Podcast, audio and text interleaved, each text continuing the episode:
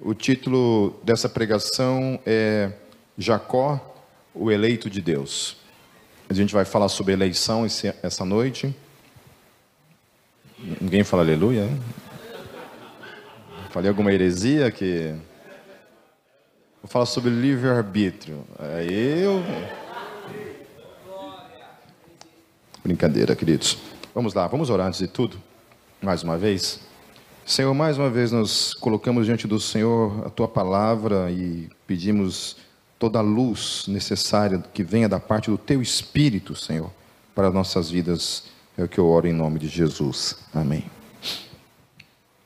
Versículo 1 diz assim: Abraão casou-se com outra mulher chamada Quetura. Ela lhe deu os seguintes filhos: Zinram, Joxan, Medan, Midian, Isbac e Suá. Joquizã gerou Sabá e Dedã. Os descendentes de Dedã foram os Assuritas, os Letuzitas e os Leumitas. Os filhos de Midian foram Efá, Éfer, Enoque, Abida e Elda. Todos estes foram descendentes de Quetura. Abraão deixou tudo o que tinha para Isaac. Vou repetir. Abraão deixou tudo o que tinha para Isaac, mas para os filhos de suas concubinas deu presentes, e ainda em vida enviou-os para longe de Isaac, para a terra do Oriente. Abraão viveu 175 anos, morreu em boa velhice, em idade bem avançada, e foi reunido aos seus antepassados. É, eu acho interessante essas questões assim que a gente lê nas escrituras e que para mim serve como destruidoras de, de biografia. Né? Porque quando a gente tem uma ideia a respeito de Abraão, tudo que a gente pensa a respeito de Abraão são questões relacionadas à fé, a tudo mais, e a gente pouco perscruta acerca do seu caráter, acerca da forma como ele pensava naquele tempo. E é uma coisa um pouco assim, meio que revoltante quando a gente lê do ponto de vista de hoje. Né? Quando a gente avalia questões históricas, depois de tanto tempo assim, a gente procura olhar com o ponto de vista de hoje, há coisas que a gente não consegue entender. Né? Como o texto, por exemplo, fala assim que, que Abraão deu tudo, exatamente tudo o que ele tinha, os seus bens, toda a sua riqueza, porque a palavra fala que Abraão era muito rico, portanto, toda a riqueza que ele tinha na sua vida, ele deu para um filho apenas, Isaac. Ele tinha gerado mais um monte de filhos com as concubinas, né? um deles também era Ismael, mas ele não deixa nada para os outros filhos. Tudo, exatamente tudo que ele tinha, ele destina somente para um único filho, e esse filho era Isaac. Ok? Aí, para os demais filhos, aqui, aqui o texto fala que ele deu alguns presentes e, né, e ainda por cima, além de ele dar alguns presentes, ele não permitiu que esses filhos continuassem as suas vidas perto desse filho único, que ele tinha uma preferência total, que era a vida de Isaac, era o seu filho Isaac. Os demais filhos, ele manda embora. Falei assim: olha, vamos morar longe daqui. Né, mas ninguém vai morar perto de Isaac. Deixa tudo para Isaac e ainda dispensa os seus filhos para longe, os demais filhos. O que isso gera depois nesses filhos, a história vai dizer.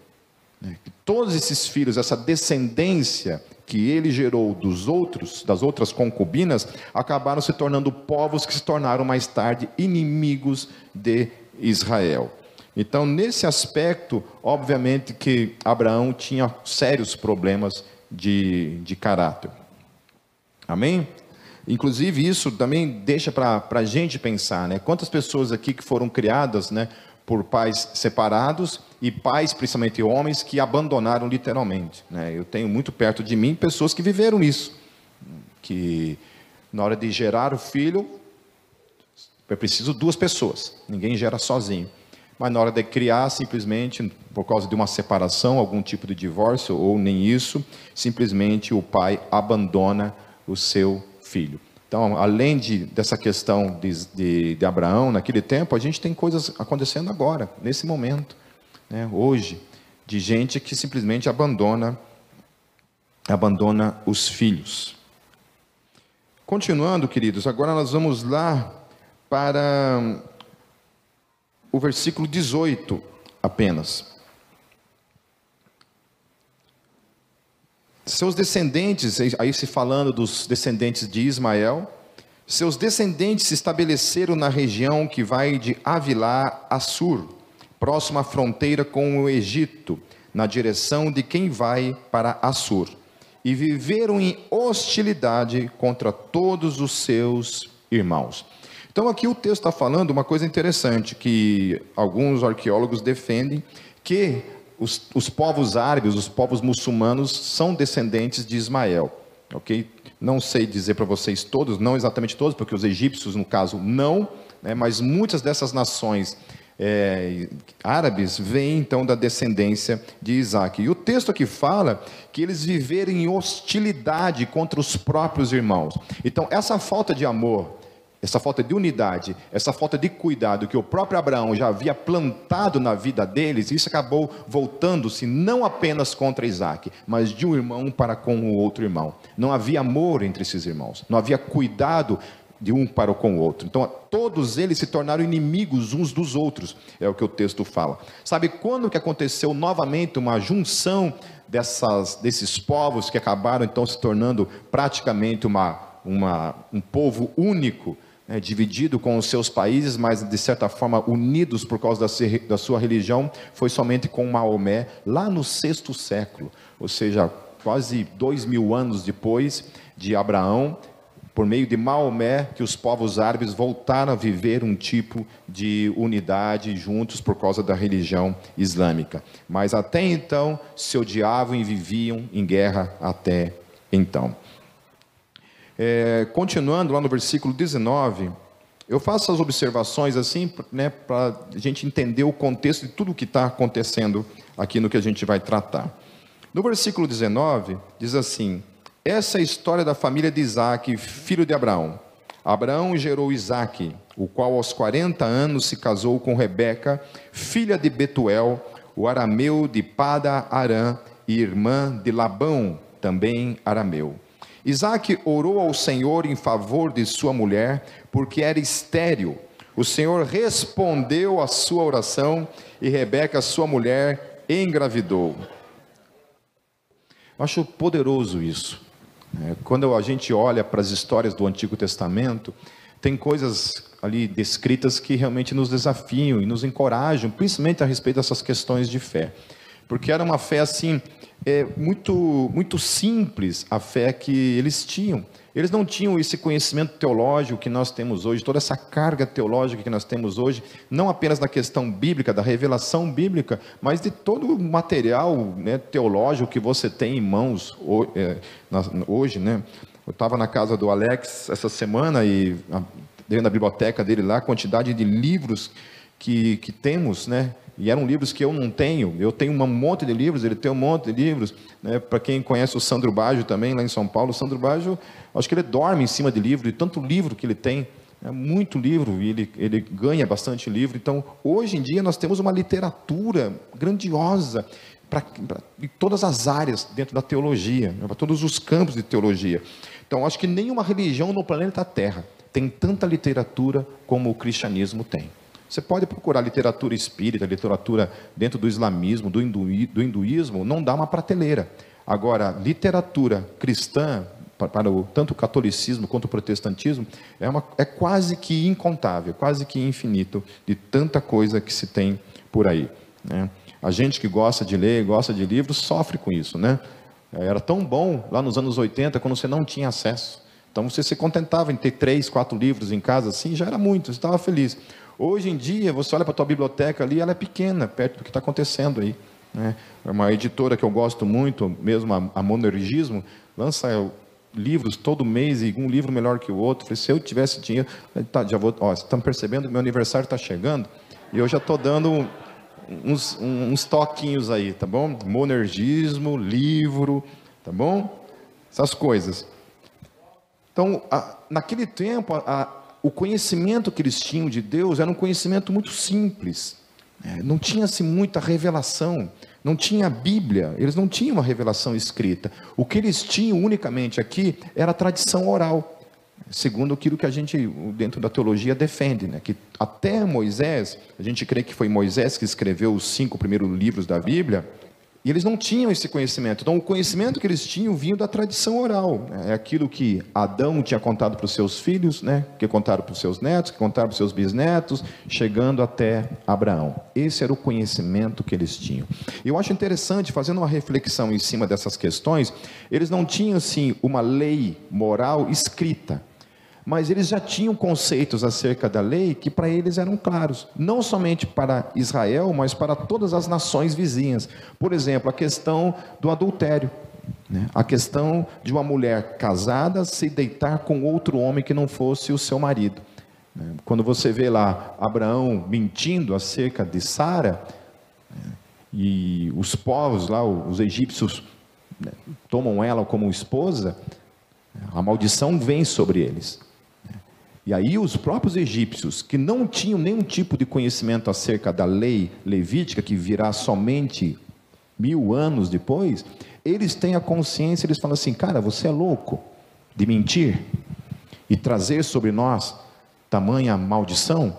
Ou seja, eles tinham conhecimento que isso estava fora da vontade de Deus, que era um erro. Da onde eles tiraram isso? Da onde que vinha isso? Não havia uma revelação escrita, mas de alguma forma havia Deus revelado ao coração do homem de uma maneira que a gente não sabe que tal ato era um ato fora da vontade de Deus e portanto era pecado. Hoje, nos dias de hoje, não. Isso há seis mil anos atrás era um conceito, ainda sem a palavra, mas era um conceito revelado no coração de todos os homens, independente se eram povos ali é, hebreus que viviam, né, que eram descendentes de Noé, independente disso, os próprios egípcios também, que vêm de Noé, todos eles, os babilônicos, tinham um conceito de moralidade muito bem fundamentado acerca de certas coisas, acerca de assassinato, acerca da sua sexualidade ok? Depois vem, obviamente, acontecem certas, certas corrupções dentro dessa, dessa moralidade, mas eles tinham esse conceito. Nos tempos de hoje, não. A gente tem a Bíblia, a gente tem a revelação da parte de Deus, a revelação falada, literalmente, da parte de Deus para o homem, e aí, ainda assim, hoje em dia, tem pessoas que olham para isso como, como se não fosse o próprio Deus falando. É, esses dias eu tive um debate com um cara, onde o cara relativizava literalmente Paulo, dizendo que Paulo errou em certas coisas, o que dentro daquilo que Paulo falava, Paulo estava errado. Né? E daqui a pouquinho ele utilizava textos de Paulo para atacar certas coisas que eu estava defendendo. E falava assim: mas espera aí, cara. Quem que define, afinal de contas, o que Paulo falou da parte de Deus o que Paulo não falou da parte de Deus? Né? Quem que define isso? Então, isso a gente chama isso de tiro no pé. Amém? Ou eu falei assim, é interessante isso, né? Porque é, tem um cara, um outro cara que além de mim discorda veementemente de vocês. Sabe quem que é? O apóstolo Pedro. Porque o apóstolo Pedro falou que Paulo escreveu da parte de Deus.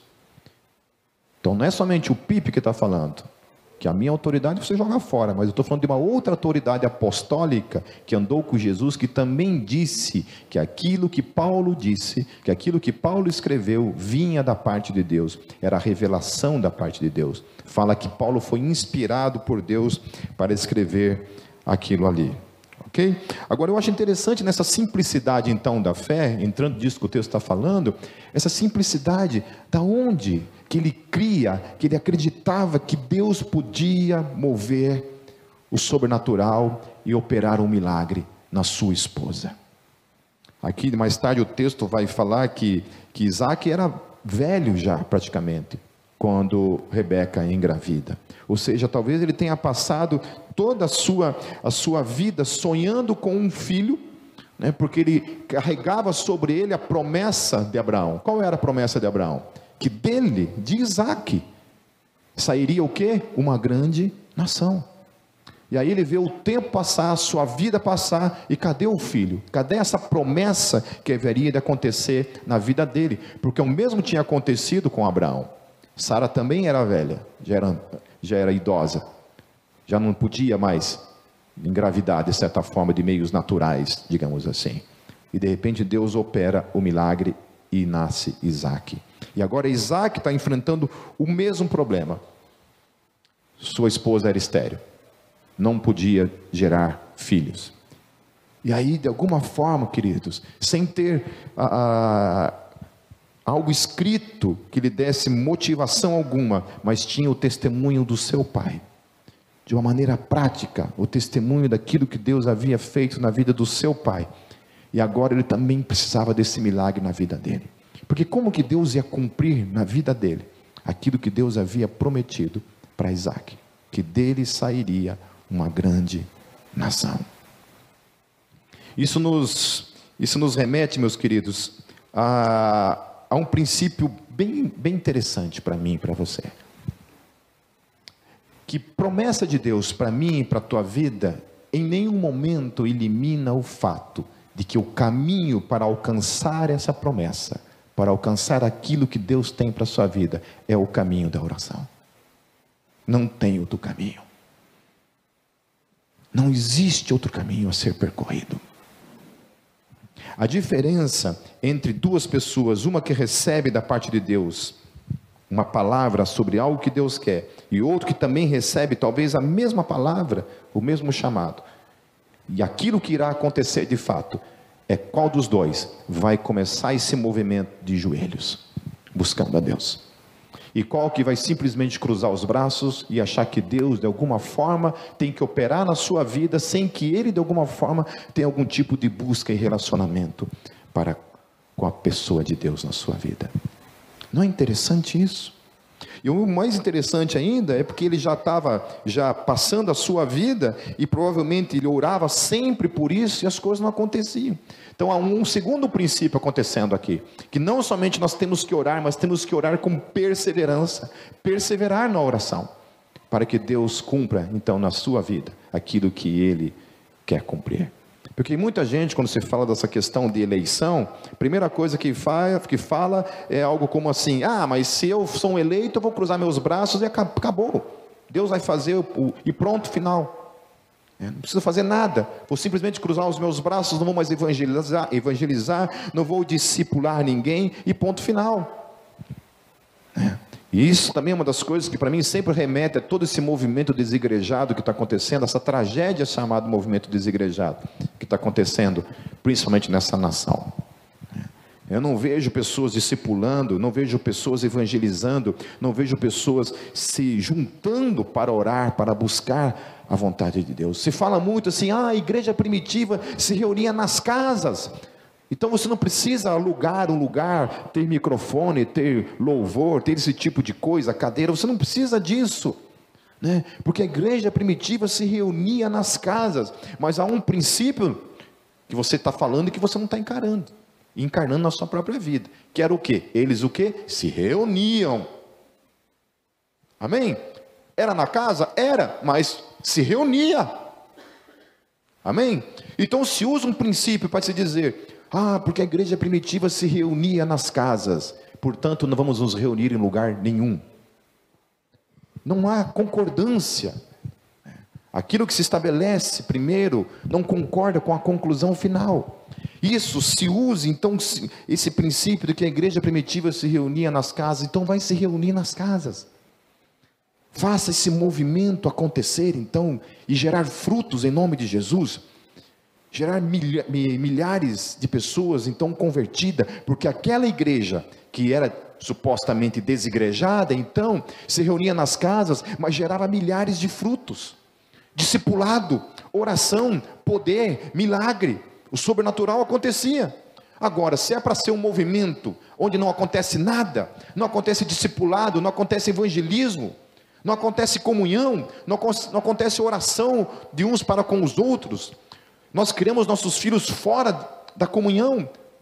Que tipo de movimento é esse? E ainda ergue a bandeira para dizer que esse movimento genuíno que vem da parte de Deus não vem, meus queridos.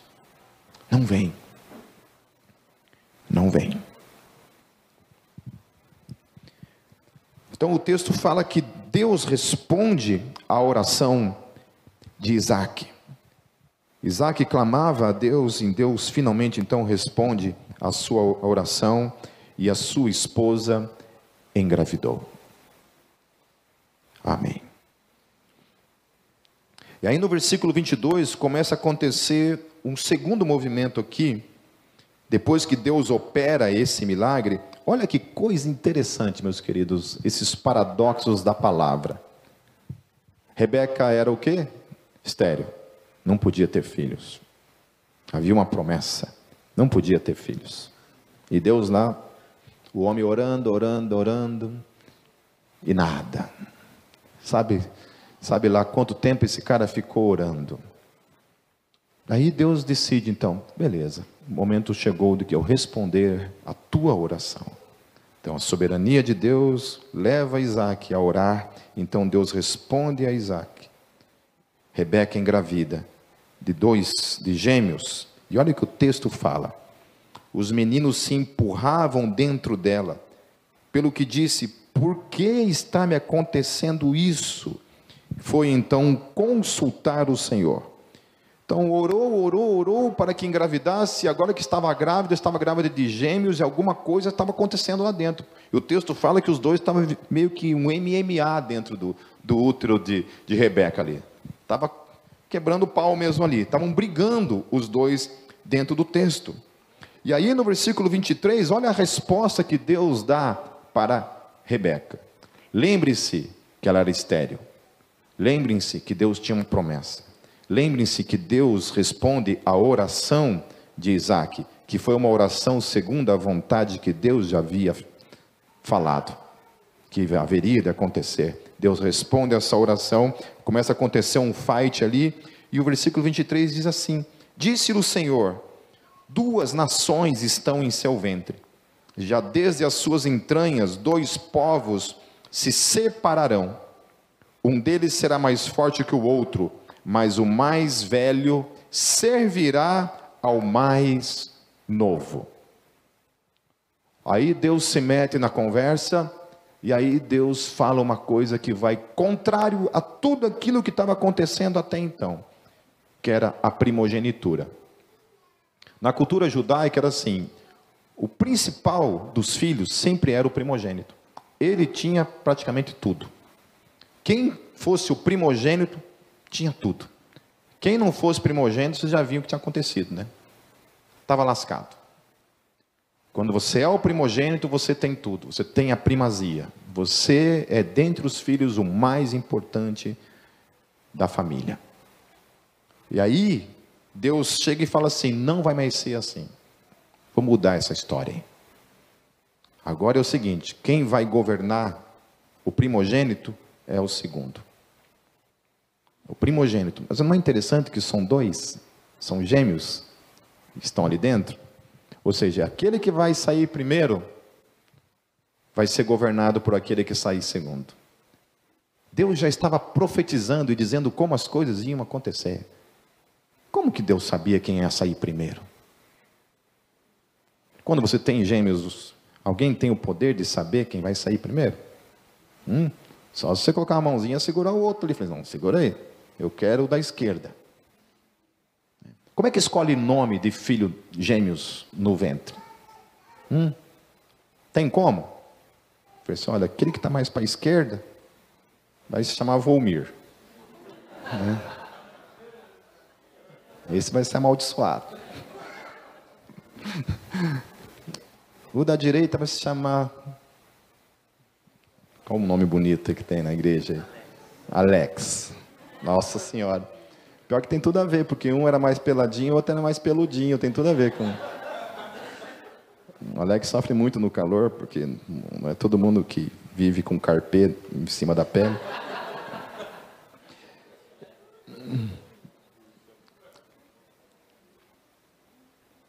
Então, meus queridos, o assunto que a gente vai tratar dentro dessa, nessa noite é um, um debate, né, é um fator de muito debate sobre a questão de qual a melhor explicação para isso que está acontecendo aqui, a respeito do porquê que Deus fez o que fez. Por que, que Deus falou o que falou? Por que, que Deus agiu como agiu? Por que, que Deus disse, não, vai ser dessa maneira? Por que isso? Para que isso? Por que não o contrário? Por que não continuar conforme estava sendo até então? Então, uma das coisas que sempre também é, é uma questão que a igreja não entende. Eu estava dando aula na, na escola do Steiger lá para vários alunos e muita gente também de outras denominações. E no final da minha aula eu perguntei para todos eles assim, falei assim, quem aqui acredita na predestinação, levanta a mão. Aí teve três assim que levantaram meio, meio tímidos assim, com medo de apanhar lá e levantaram as mãos. Três deles. É, talvez você esteja visitando a gente pela primeira vez aqui, nunca tenha ouvido falar desses termos. Então, é, vai ficar um pouquinho meio perdido dentro disso, mas eu vou tentar falar de uma maneira clara, é, não confortável, mas clara, porque confortável, com certeza esse assunto não é, não foi para mim e com certeza não, não será para você. Se for, tem alguma coisa errada com você. E eu perguntei lá, falei assim, e aí, quem? Então três levantaram a mão lá, né? Eu falei assim, quem não crê? Aí uns 50% lá levantaram a mão, né? Aí sempre tem aqueles que não se definiram ainda, não sabe se crê, se não crê, na verdade não se importam muito por essa questão, por esse assunto. Entende que esse assunto é irrelevante, não vale a pena gastar tempo discutindo ou tentando encontrar uma solução para isso. Mas há pessoas que não, né? Pessoas que procuram tentar encontrar a solução e a resposta para isso, né? Então alguns ali estão poucos levantaram, né? Poucos levantaram a mão, depois, então, uma grande maioria esmagadora levantou a mão dizendo que não acredita na predestinação. E quando eles levantaram, eu repreendi todos eles. Em nome de Jesus, falei: sai desse corpo, Satanás. É. Eu repreendi todos eles, dizendo assim: todos vocês deveriam ter levantado a mão. Porque a predestinação é um assunto bíblico, uma revelação bíblica. Quando nós estamos falando, meus queridos, eu creio na predestinação, isso não é não é necessariamente eu sou calvinista ou eu creio na predestinação segundo Calvino. Todo teólogo sério do planeta Terra deve acreditar na predestinação e todo cristão que crê na Bíblia deve crer na predestinação. A questão é que dentro desse assunto chamado predestinação, as linhas teológicas vão procurar dar uma resposta de como entende e vê a questão da predestinação. Certo? Então o cara vai falar assim: não, eu creio na predestinação dessa maneira. O outro vai dizer: eu creio na predestinação dessa maneira. E o outro vai dizer: eu creio na predestinação dessa maneira. As duas maiores vertentes que tem teológicas é o calvinismo e o arminianismo. Alguns procuram fazer uma soma das duas coisas, olhar, concordar metade com esse daqui, metade com esse daqui. Né? Outros rechaçam completamente isso daqui, outros rechaçam completamente isso daqui. Né? Existe uma outra corrente chamada molinismo que procura fazer uma, uma concordância entre as duas coisas ali, dar uma, uma resposta assim que para mim é meio, sei lá, meio é, é, é estranho, mas tudo bem. Eu respeito quem, quem vai por essa linha. Mas apenas para dizer isso, meus queridos, todos vocês têm a obrigação de crer na predestinação. Se vocês creem na Bíblia, devem crer na predestinação. Amém? Certo? Como Calvino? Não. Não. Mas a predestinação é uma revelação bíblica. Então, assim, eu, eu queria tratar, assim, principalmente essas duas questões em especial a forma como cada um entende e, e lê essa questão da forma do porquê que Deus, por exemplo, predestinou ou elegeu Jacó e não elegeu Esaú. Por que, que Deus escolheu Jacó e não elegeu Esaú? Então, alguns utilizam, por exemplo, do termo da presciência. Né? Hoje o que eu vou falar é, é um, um, pouco mais teológico né, do que alguma coisa assim mais de, de praticidade, mas no final a gente vai ter uma parte mais prática disso. Então a questão da presciência, como se dá? Então a resposta que dá é que Deus, por exemplo, elegeu Jacó porque Deus sabia de antemão as escolhas que Esaú faria depois. Então, por exemplo, lá o texto mais tarde vai dizer que Esaú, é, Esaú casou com mulheres hititas, que eram consideradas então mulheres pagãs, mulheres que estavam fora da aliança que Deus tinha. Isaac tinha casado com uma mulher da sua família, que era Rebeca. Né? Depois, mais tarde, Jacó também vai casar com Raquel, que também era uma mulher que fazia parte da família. Era assim que se entendiam. Né? Já é, Esaú não. Esaú vai lá, pega de mulheres de outras nações vizinhas e casa com ela. Então muita gente tem esse entendimento que Deus, quando elegeu Jacó, ele estava simplesmente elegendo. Por quê? Porque Jacó, é, Esaú mais tarde ia fazer um monte de burrada. Eu vi um pastor pregando, é, refutando essa ideia calvinista acerca da, da predestinação, defendendo essa ideia baseado na presciência. Eu já escuto gente de para tudo que é lado falando isso. Não, Deus escolheu, Deus elegeu ou Deus predestinou certas pessoas para a salvação porque Deus sabia de antemão que aquelas pessoas iriam aceitar Jesus em suas vidas como Senhor e Salvador de suas vidas. Quem já ouviu isso? Já ouviram essa explicação? Né? Que é o que a gente mais escuta por aí. Ok? Lá em 1 Pedro, no capítulo 1, versículo 2, Pedro ele fala assim, ó. Eleitos segundo a presciência de Deus, em santificação do Espírito, para a obediência à expressão do sangue de Jesus Cristo, graça e paz vos sejam multiplicadas. Então, Pedro está falando que Deus de fato elegeu segundo a sua presciência. O que é presciência? É o conhecimento que Deus tem de todas as coisas de antemão. Isso é presciência. Deus tem um conhecimento exato de todas as coisas no tempo e na história. Ou não? Eu fiz essa pergunta lá na aula também lá. Falei, ou não? Quando eu falei ou não, teve uns caras lá que meio que quase né, quase que foram para a fogueira santa naquele dia. Porque existe uma linha teológica chamada teísmo aberto que acredita nisso. Acredita que Deus, na verdade, não sabe. Deus não sabe exatamente todas as coisas. Deus, quando olha para o amanhã, Deus apenas entende que há certas possibilidades e Deus pode ser surpreendido nessas questões. Então, portanto, Deus tem uma previsão acerca de mim, mas se eu tomar uma certa postura aqui, tudo aquilo que Deus sabia entre aspas, de mim, na verdade era só uma possibilidade. E então o conhecimento que Deus tem é só quando de fato as coisas acontecem no tempo e na história. Mas presciência não significa necessariamente isso, ok? Então, como é que Deus tem esse tipo de conhecimento de antemão? Como que Deus sabe acerca de todas as coisas de antemão? Todos creem nisso, que Deus sabe todas as coisas? Amém? Quem não crê, me procure depois. Amém? Para não, não, passar vergonha na frente das pessoas, me procure depois. Mas todos, então, aqui acreditam nisso, certo? Alguém sabe que Deus, Deus sabe exatamente o dia da sua morte? Amém? Deus sabe, não é isso? Vocês acham que alguém morre nesse mundo assim, no momento assim que Deus dá aquela cochiladinha, tipo Odin, né? Odin não vai dormir, não tem um tempo que Odin dorme. Sabe que acontece isso com Deus também? Deus dá uma descansadinha lá, de repente, pum! Deus virou, as, Deus deu aquela piscadinha divina, né? A Bíblia fala que um dia para Deus é como mil anos, então a piscada de Deus pode durar mil anos. Aí, naquela piscada de mil anos de Deus ali, morre, você morre.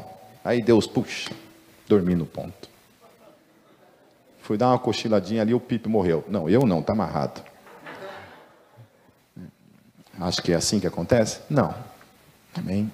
Eu creio exatamente naquilo que Davi revela, que Deus revelou para Davi. Todos os meus dias estão escritos no teu livro da vida, antes mesmo deles existirem. Todos eles predeterminados por ti. Ainda que eu seja hipocondríaco, e tenho um cagaço da morte, dentro de mim a minha fé diz que não vou morrer nenhum segundo a menos e nenhum segundo a mais do dia que Deus escreveu no livro dele. Não adianta, eu não tenho como fugir disso. Não tenho como espernear. Não adianta correr da morte. A morte, o pipe, cheguei, saiu correndo, não tem jeito. Amém? E para vocês também. Não é só amém para mim, para vocês também. Amém? Deus sabe. Exatamente. Todos os dias das nossas vidas. Amém, queridos? É, então a presciência se dá como? Então, alguns argumentam que Deus é atemporal. Eu já ouvi muito esse, esse termo sendo utilizado. É, ou seja, que Deus existe fora do tempo. Então, Deus existe ao mesmo tempo no passado, no presente e no futuro. Isso significa que para Deus tudo já é e não o que será. Amém? Então, o termo atemporal implica isso, que Deus está lá criando o universo agora nesse momento. Deus está aqui nesse momento e Deus está lá na eternidade, lá no céu nesse momento. Então, para Deus, nessa visão filosófica e até mesmo vou colocar entre aspas teológica, é, tudo já aconteceu e está acontecendo. É confuso isso, né? Eu estava tendo um, uma conversa com dois molinistas lá em, São Paulo, que tem um pouco dessa visão atemporal acerca da questão teológica, e eu falei para eles que a minha dificuldade de aceitar esse termo quando aplicado em Deus, essa questão do atemporal de Deus, é que isso para mim denota que Deus não tem movimento. Parece que eu entendo que tudo é meio que estático. Porque se Deus já está no passado, no presente e no futuro, não existe movimento. Aí eles tentaram dar uma explicação lá que não me convenceu. E a segunda questão para mim também, que eu tenho com dificuldade em relação a essa questão de Deus, um Deus atemporal, que está no passado, no presente e no futuro, para responder essa questão de, do por, como que Deus sabe do amanhã, Deus sabe do amanhã porque Deus já está lá. Essa é a resposta. Então Deus está lá e está aqui falando que Ele está lá. Está entendendo? É, é para confundir mesmo o negócio. Toquei, mas tocou lá. Né? E, e aí a questão é, a questão é que para mim existe um segundo problema nisso. Não há nada na Bíblia que fala isso. Há um texto que supostamente talvez fale acerca disso, que é um texto lá no Apocalipse que diz: O Cordeiro de Deus que foi crucificado antes da fundação do mundo. Então, como é possível Jesus ter sido crucificado antes da fundação do mundo, sendo que no tempo e na história Jesus morreu há dois mil anos atrás? Então, se utiliza desse único texto para defender essa ideia, mas há outras possibilidades de, de interpretação acerca dele. Está muito confuso o que eu estou falando? Tá? É, é, vocês são burrinhos, deixa que dá. Agora, a problemática de, de a gente pegar e entender que Deus age, então, dessa forma, ou seja, é porque Ele está lá já, então Ele predestina algo porque Ele já sabe o que vai acontecer. Está entendendo o raciocínio?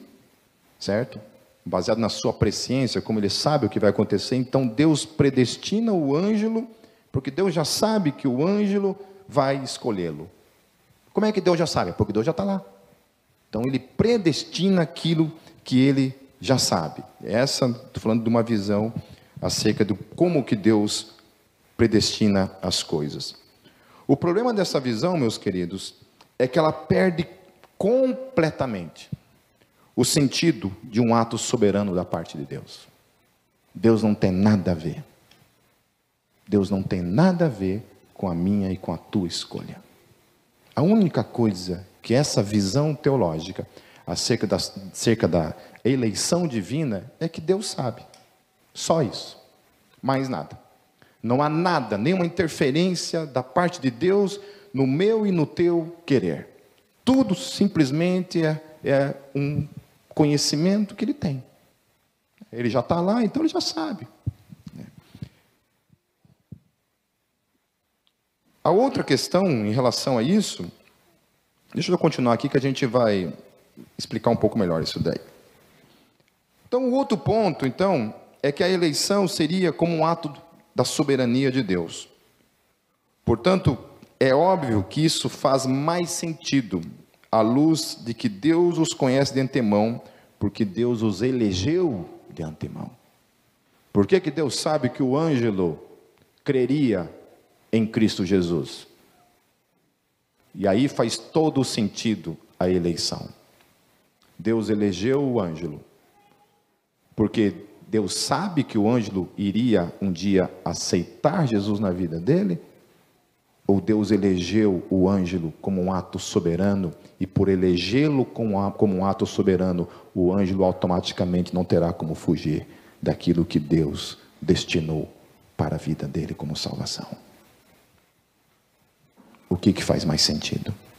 Porque assim, se Deus elege aquilo que ele sabia que iria, de certa forma, responder sim a ele, não há nada de movimento de Deus aqui. A única coisa que Deus sabe é que eu, eu responderia isso positivamente. Continuando. Olha o que Romanos capítulo 8, versos 28 e 31 fala. Tudo isso que nós estamos falando é só para falar por que Deus escolheu o tal do Jacó e não Esaú. Amém? Porque uma coisa aqui na Gólgota é assim, a gente não deixa passar nada. Amém? Aqui a gente vai mesmo. Diz assim o texto, a partir do versículo 21. Sabendo que Deus age em todas as coisas para o bem daqueles que o amam, dos que foram chamados de acordo com o seu propósito, pois aqueles que de antemão conheceu, também os predestinou para serem conformes à imagem de seu filho. Olha outra coisa que está dizendo aqui. Os que Deus de antemão o que? Conheceu. Então, Deus conhecia vocês antes da fundação do mundo ou não?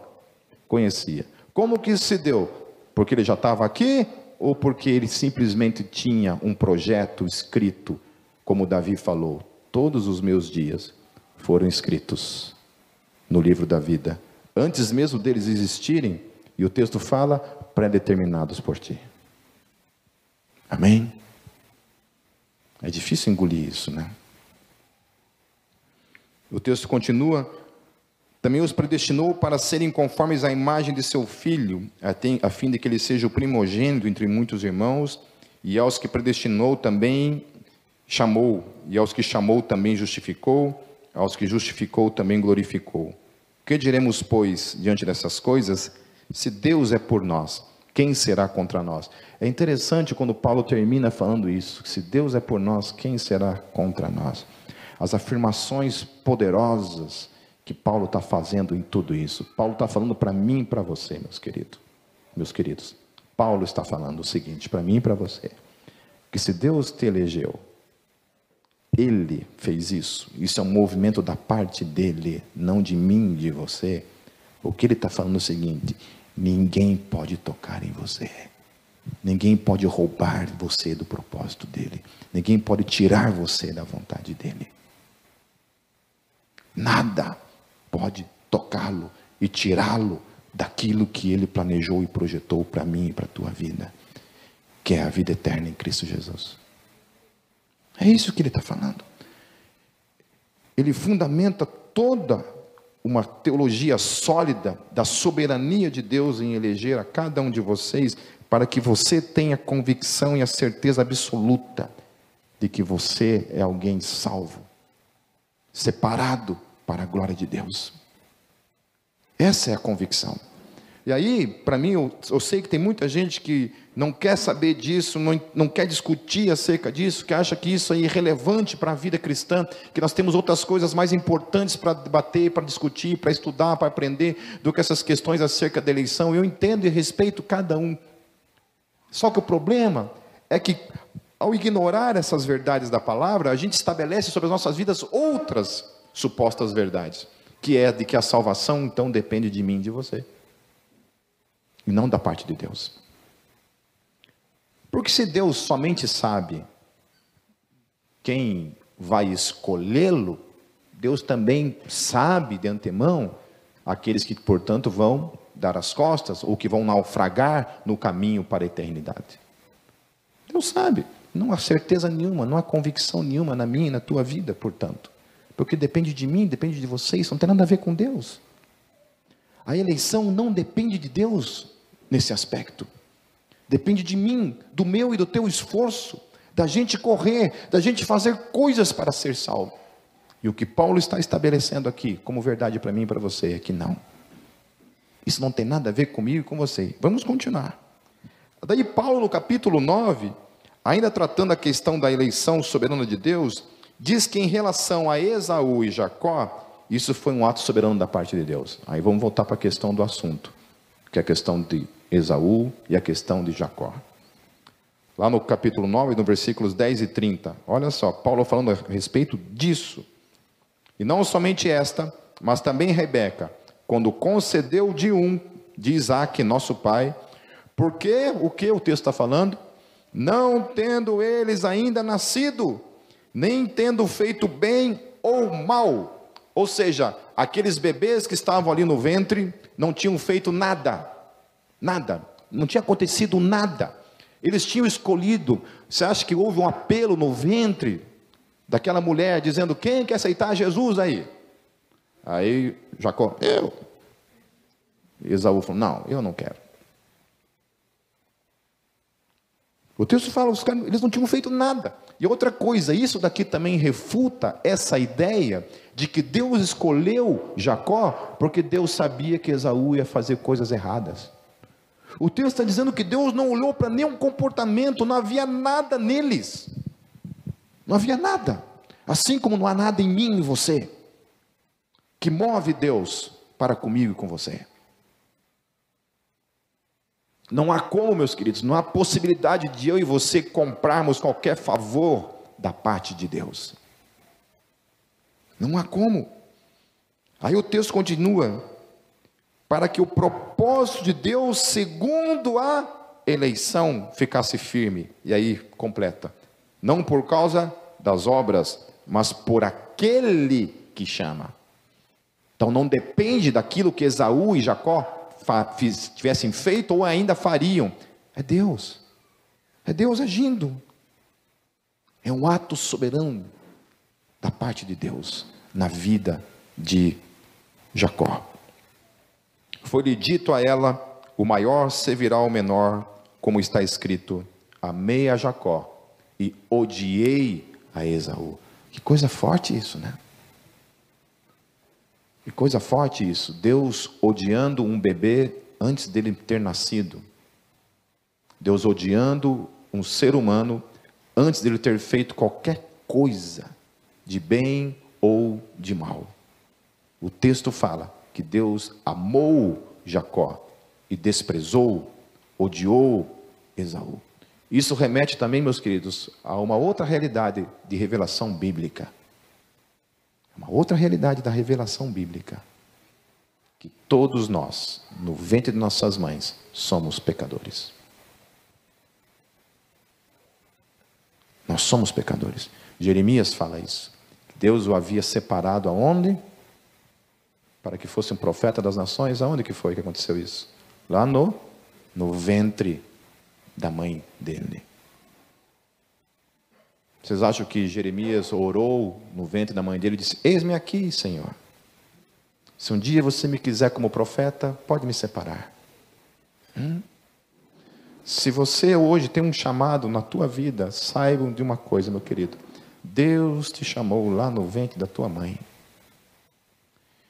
Eu sempre testemunho isso, que eu não, não era para estar aqui hoje. Era para eu ter morrido no dia do parto da minha mãe eu me enrolei no cordão umbilical e foi colocado em xeque a escolha entre minha mãe permanecer viva ou eu permanecer vivo. Não tinha como os dois continuarem vivos. Meu pai desesperado correu e para a igreja e pediu oração para que todos orassem por mim e Deus operou um milagre. E hoje eu estou aqui. Deus operou um milagre e hoje eu estou aqui. Vocês acham que isso foi uma, uma sorte? Uma sorte? Quantas vezes Deus te livrou a tua vida? Você acha que isso foi sorte? Eu, fiquei sabendo de uma morte de um amigo meu lá em Foz do Iguaçu, lá no Paraguai. Uma morte assim, estúpida. Começou a chover. Ele se escondeu assim num, né, da chuva assim, e o, a placa da loja caiu e matou ele. Se eu morrer assim, eu vou chegar no céu e falar assim: sacanagem. Você está de sacanagem com a minha cara? Que mortezinha estúpida. Não tem mortes assim que são estúpidas?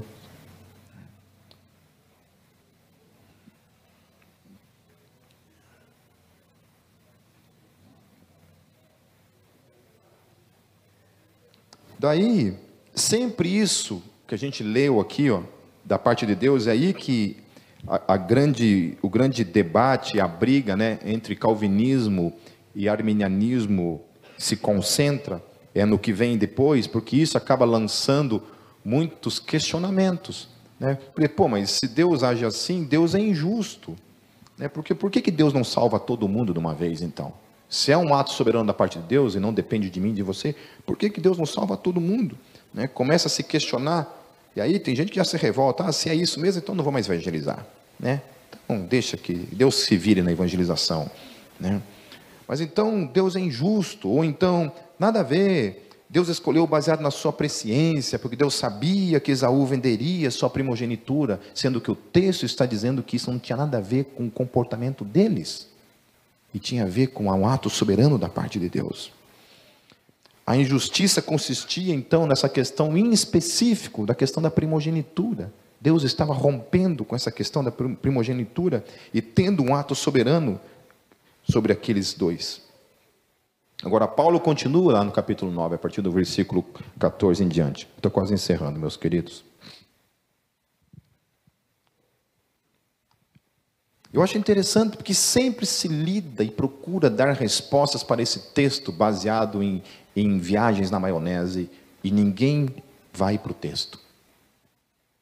Deixa eu ensinar um segredo para vocês de você descobrir verdades bíblicas.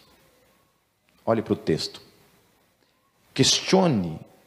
Olhe as perguntas. Olhe as vírgulas. Olhe o que o texto está revelando.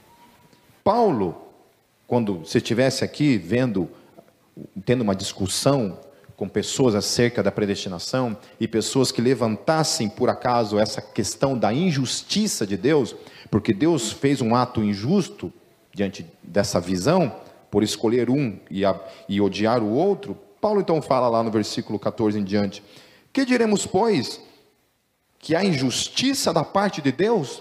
Ora, meus queridos, pense comigo, se Deus elegeu, pense comigo, em nome de Jesus, amém? Escute bem o que eu vou falar nessa noite para você. Para você, sempre quando tiver que discutir esse assunto com alguém, você use isso como questão. Amém? Vamos lá. Deus elegeu o Pipe porque Deus sabia que o Pipe um dia ia escolher Jesus na sua vida. Qual que é a injustiça nisso? Alguém pode me dizer? É injusto Deus predestinar alguém que ele saberia que o escolheria, ao invés de predestinar alguém que ele sabia que não o escolheria. Qual que é a injustiça nisso? Existe alguma injustiça? Olha, eu vou escolher o anjo porque eu sei que o anjo vai me escolher. No sentido másculo da coisa, assim. Amém? Certo? Eu vou escolher o anjo porque eu sei que o anjo vai me escolher. Qual que é a injustiça nisso? Isso é injusto? Hum? É injusto? Então, por que você fala isso? Por que as pessoas falam isso? Por que, que se questiona e trata Deus como um Deus injusto, se Deus, então, nessa visão, Deus escolheu aqueles que ele sabia que iam escolher ele. Por que, que se fala então que foi injusto? Vocês viram que não faz sentido? Segundo o texto, que o que Paulo está falando é justamente o contrário disso, que não tem nada a ver com as escolhas que as pessoas fazem, mas é um ato soberano da parte de Deus. E olha que o texto continua dizendo: de maneira nenhuma, pois diz a Moisés: compadecer-me-ei de quem me compadecer e terei misericórdia de quem eu tiver misericórdia. Portanto, o que está sendo colocado aqui é que Deus é o detentor de toda a sua vontade e soberania. Não tem nada a ver comigo, com você, mas tem a ver com Ele, que reina assentado em seu trono sobre o tempo e sobre a história, sobre a minha e sobre a tua vida. Aí o texto continua. Assim, pois, isso não depende do que quer, meu Deus do céu. Paulo está respondendo que a questão não tem nada a ver com o que essas pessoas iriam querer ou deixar de querer, com essa visão de presciência acerca de que um dia talvez o Pipe aceite Jesus. Mas isso tem a ver com um ato soberano da parte de Deus, que sabia que o Pipe iria crer, porque Deus elegeu o Pipe para crer. Porque não depende do querer do Pipe, o texto está dizendo, depende do querer daquele que elegeu, que é soberano. É injusto? Talvez. Na nossa visão, talvez. Por isso que faz sentido você chamar Deus de injusto. Porque isso não tem nada a ver com o Pipe. Tem a ver com Deus. Por que, que Deus escolheu o Pipe e não escolheu o João? Por que, que Deus elegeu o Pipe e não escolheu o Alex? Eu tenho certeza que não. Brincadeira. É... Tadinho do, do meu eleito. Brincadeira. É... Do meu, do meu carpezinho. Então, não depende de quem quer, nem do que corre, mas de Deus que se compadece. Depende dele, não depende de mim, de você, depende dele. Porque diz a Escritura a Faraó: Para isso mesmo te levantei. Quem que levantou o Faraó? E aí as pessoas insistem em dizer: Ah, Deus levantou Faraó porque Deus sabia que Faraó o rejeitaria e não aceitaria Jesus na vida de Faraó. Não tem nada a ver com Faraó, tem a ver com Deus. Não tem a ver comigo, com você, tem a ver com Ele. Isso é uma declaração clara de um Deus que é soberano sobre mim e sobre você. E que uma vez ele, que ele é soberano sobre mim e sobre você, e Ele te elegeu, meu querido, ninguém tem poder para mudar essa realidade em Deus.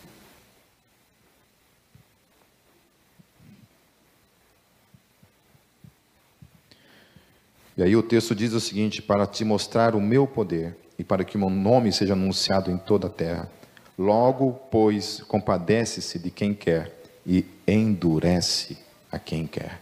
Que coisa forte. E aí sim é injusto. É óbvio que eu vou olhar com, para tudo isso com os olhos de injustiça. Porque se o cara é duro porque quer, o que, que tem a ver com injustiça? Com injustiça isso? O cara que quer ficar duro, Quer ficar com a dureza do coração? Não tem a ver com Deus isso? Agora, se o texto está dizendo que é Deus que endurece o coração do cara, quem que é o agente aqui? É Deus. Mas os caras falam que não, que eu estou entendendo errado, que você está entendendo errado, que o que o texto está dizendo que é o contrário, que Deus endureceu porque o coração do cara já era duro. Deus não fez nada. Deus elege um cara que se elegeu automaticamente. Não é Deus agindo.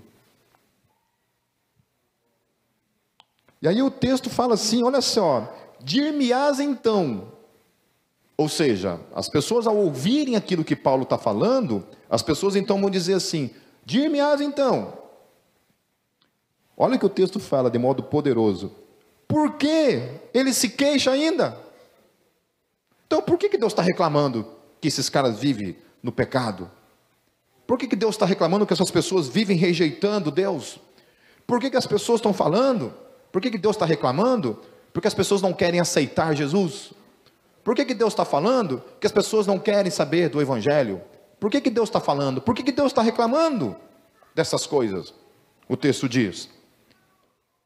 Porque o texto diz assim em, em, em seguida: Porquanto quem tem resistido à sua vontade, ou seja, não tem como eu e você resistirmos à vontade dele. Não tem como.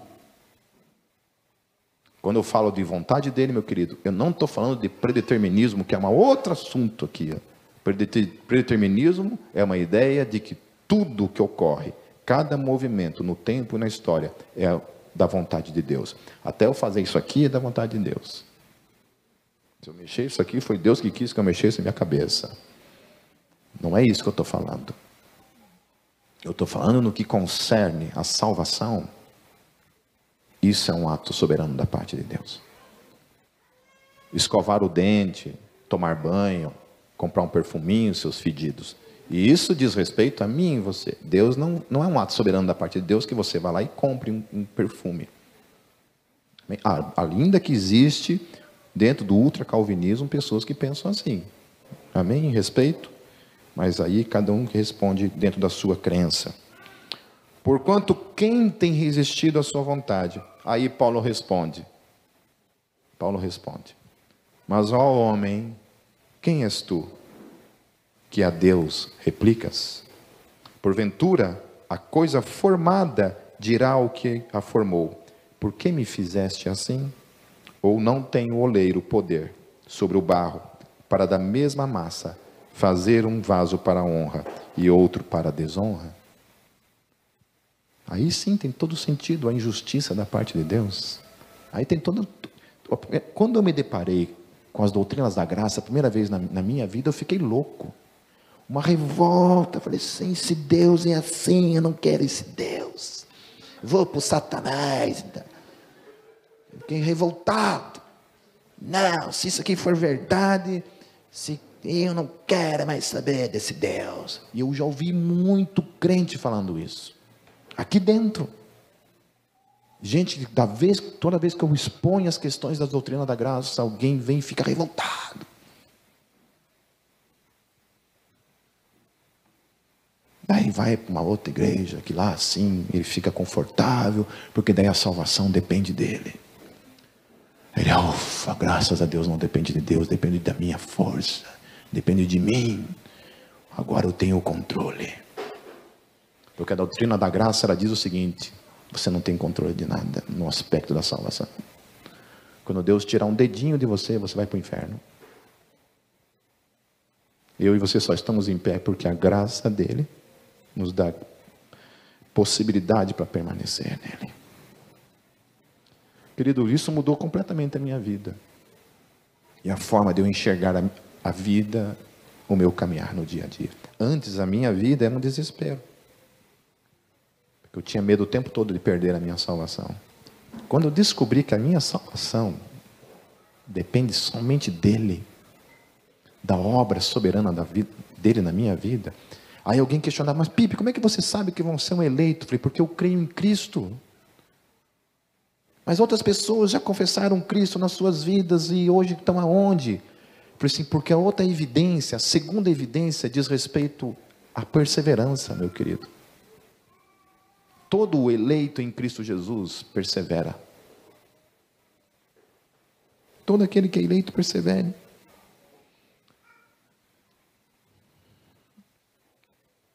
Portanto, se a escolha soberana de Deus estiver coligada à proposta de que Deus escolhe aqueles que ele sabia que o aceitariam, por que Paulo precisaria lidar, responder algo que não notasse que isso seria algo injusto? Questione isso. O que faz mais sentido?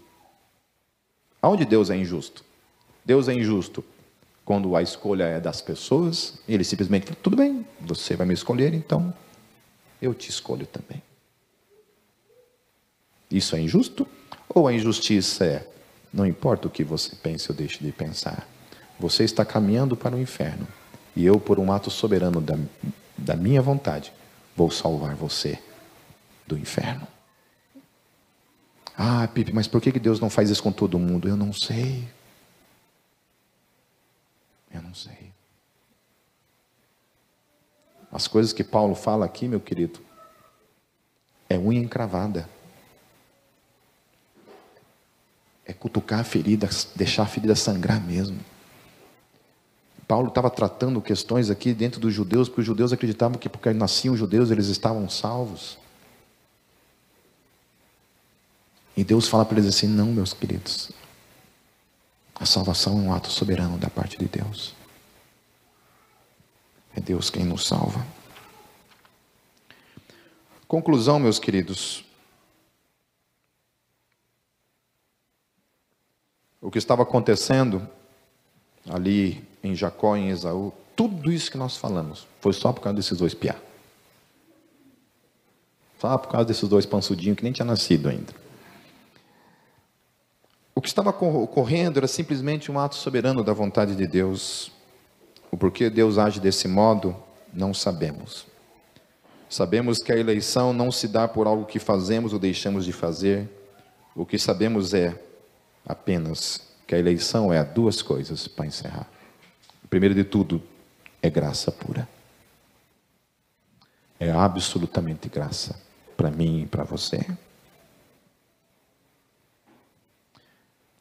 Por isso que sempre quando eu, eu pergunto e vocês respondem certo, essa questão de que há duas pessoas, um cara que serviu a vida inteira a Deus, procurou ser fiel a Deus durante toda a sua vida, no último minuto da sua vida, ele dá uma tropeçada em algum pecado na sua vida e ele morre. E um outro que a vida inteira viveu tipo vocês, só na safadeza. E daí, no último minuto da sua vida, por uma graça da parte de Deus, consegue se arrepender de todos os seus pecados. Muita gente fala por aí, meus queridos, que o primeiro foi para o inferno e o segundo foi para o céu. E por que, que o primeiro foi para o inferno? Porque a ideia de que a salvação dependia de quem? Dele. Como ele vacilou no último minuto de vida, Satanás para ele. Já o segundo, que aproveitou bastante a vida, tipo vocês, foi para o céu. Portanto, a salvação, nesse caso, tem mais a ver com o quê? Sorte. O cara teve uma sorte. O cara teve uma sorte. E a verdade é que, segundo essa visão, os dois foram salvos. Porque não depende deles. Depende de um ato soberano da parte de Deus. E aí tem certas perguntas que me fazem. Ah, Pipe, um eleito pode perder a salvação? Falei, você é burro, hein? Não entendeu nada. Qual parte você não entendeu? Que se é Deus quem elegeu, Paulo fala com toda a autoridade e convicção do mundo. O que poderá separar ele do amor de Deus? O que? Demônios? A vida? O que? Principados, potestades? Profundidade? Altura? O que, que pode separar ele do amor de Deus? Nós todos do amor de Deus. A igreja dele, a eclésia dele. O que pode separar? O porvir, ele fala. A tropeçadinha pode separar você do amor de Deus. Ele fala nada, nada. Aleluia. Glórias a Deus, porque nós temos essa convicção na nossa vida, do Deus a quem nós servimos, que antes da fundação do mundo nos escolheu para Ele. E o texto fala que cada dia, quando você era uma substância informe ainda, todo esse projeto de você, esse crescimento e a sua vida, estavam escritos no livro da vida. Falou assim, o Pipe, lá na eternidade, vai ser cabeçudinho, vai ser teimosinho, vai ser inclinado, vai ter esses probleminhas assim, sabe? Tudo isso daqui eu vou fazer esse pecado que vai abundar um certo ponto na vida dele, tudo isso vai acontecer para que a minha graça superabunde na vida dele. Para que fique evidente na vida dele que se não for eu, ele está condenado ao inferno. Amém. E a segunda coisa, portanto, que isso nos deixa como verdade para nossas vidas, é que um eleito jamais poderá se perder. É isso que o texto deixa explícito. Porque, como nós vamos ver nos outros domingos, a eleição se cumprindo na vida de Jacó. Vocês vão ver cada coisa interessante desses paradoxos que acontecem na vida. Rebeca era estéreo. Jacó não era para ter nascido. Deus leva o pai dele a orar. Um ato soberano da parte de Deus. Isaac, ora aí. Isaac nem sabia disso. Mas toda vez que ele dobrava o joelho, ele orava. Era Deus que estava ali, ó. Ora, ora, ora, ora. Aí Deus responde. Faz o milagre. Há dois gêmeos lá no ventre dela. E Deus fala assim: agora é o seguinte, o Esaú vai nascer primeiro. Por quê? Porque eu estou mandando. Vai nascer primeiro. Só que Jacó vai mandar nele. E aí vocês vão ver na história de Jacó e de Esaú que a soberania de Deus se cumpre em definitivo. Descanse, meu querido, no Senhor. Deus é soberano sobre a tua vida e está cuidando de você.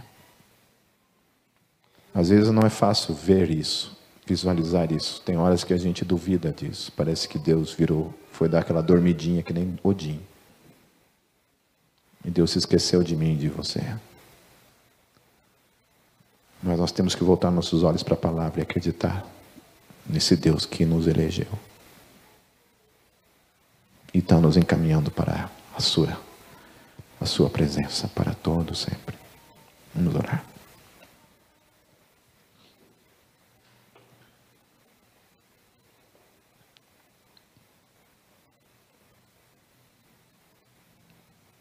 Senhor Jesus, a tua palavra diz que ninguém pode vir ao Pai senão por meio de ti. E a tua palavra também nos, nos ensina, Senhor, que aqueles que vão até a ti, só vão porque o Pai os encaminha até a Ti. Obrigado, Senhor Jesus, porque um dia o Senhor se revelou a cada um de nós por meio da pregação do Evangelho.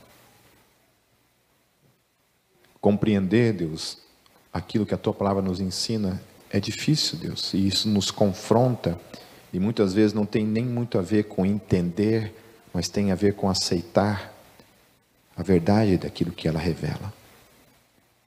Às vezes a gente procura trazer explicações que procuram, de certa forma, Deus, tornar o ensino dela mais leve. E é onde a gente, nesses, nessas atitudes, Senhor, a gente acaba, Deus, sabe,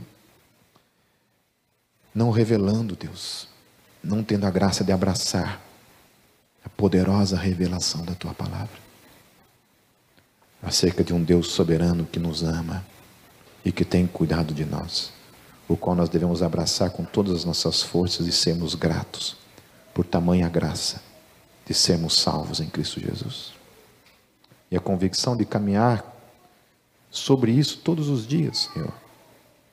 A certeza de que o Senhor irá completar a obra que o Senhor iniciou em nossas vidas. E que em absoluto nada, nada, nada poderá nos separar do teu amor. Obrigado, Jesus. Obrigado, Deus Pai. Obrigado, Espírito Santo.